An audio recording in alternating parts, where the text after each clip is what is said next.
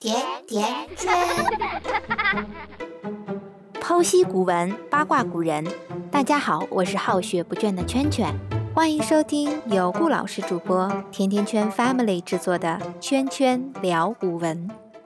大家好，我是顾老师，今天想和大家来聊一位历史上出了名怕老婆的文人，他叫陈继常，自称龙丘先生。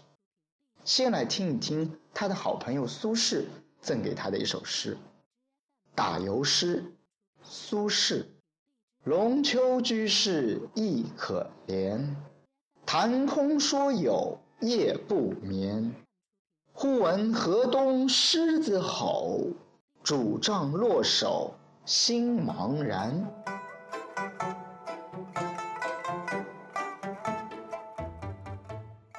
北宋的这个文人陈季常，啊，刚刚说了，自称龙丘先生，很霸气的名字。但是他有一个柳氏妻子，非常彪悍，非常凶毒。据说啊，这个陈季常经常宴请他的好友，来他们家喝酒作乐。当时很流行请歌妓来唱歌助兴。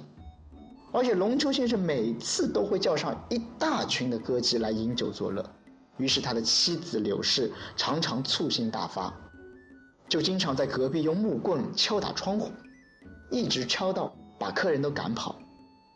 那陈季常与苏轼又是好友，苏轼在当时是一个极度风流的人物，柳氏怕自己的男人被苏轼带坏，所以经常会给苏轼脸色看。于是苏轼便写下了刚刚的这首打油诗，送给陈季常。柳氏是河东人，河东狮子也就是指柳氏。后来啊，用“河东狮吼”这四个字，专门来形容彪悍的妻子。其实苏轼的本意啊，写这首诗只是发发牢骚，顺便调侃一下好友，却没想到苏子文章天下闻，陈季常从此因为这首诗而闻名遐迩。成了历史上怕老婆的典型，《狮吼记》中有这么一折，叫《贵池》，讲的便是柳氏的这个故事。一天，苏东坡邀陈季常春游，柳氏担心他们会和那些歌妓们鬼混，于是不准他出去。陈季常做了再三的保证，他说了，如果有歌妓愿意挨打挨罚，才使柳氏答应。后来柳氏啊打听到真的有妓女陪他们游逛，回来便要打他。陈季常怕挨打，苦苦的哀求，最后改判为在池边罚跪。苏东坡正好来访，看到陈季常这副样子，责怪柳氏，两人便是争吵了起来。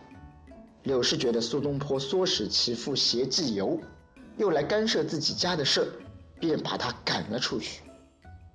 陈继常为什么会那么服管呢？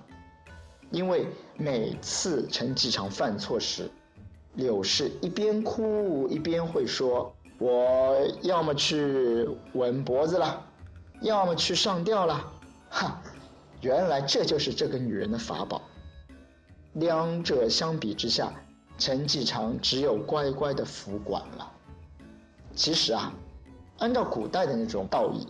柳氏只要做好他的为妻之道，百依百顺。陈继常呢，在外面放荡不羁，其实这本没有错，但我恐怕这对于陈继常来说不会有什么好结果。哎，还不如现在的这样的妻管严，使他能够安心的、老老实实的去做学问了，倒能够有所成就。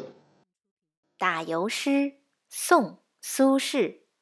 龙丘居士亦可怜，谈空说有夜不眠。忽闻河东狮子吼，拄杖落手心茫然。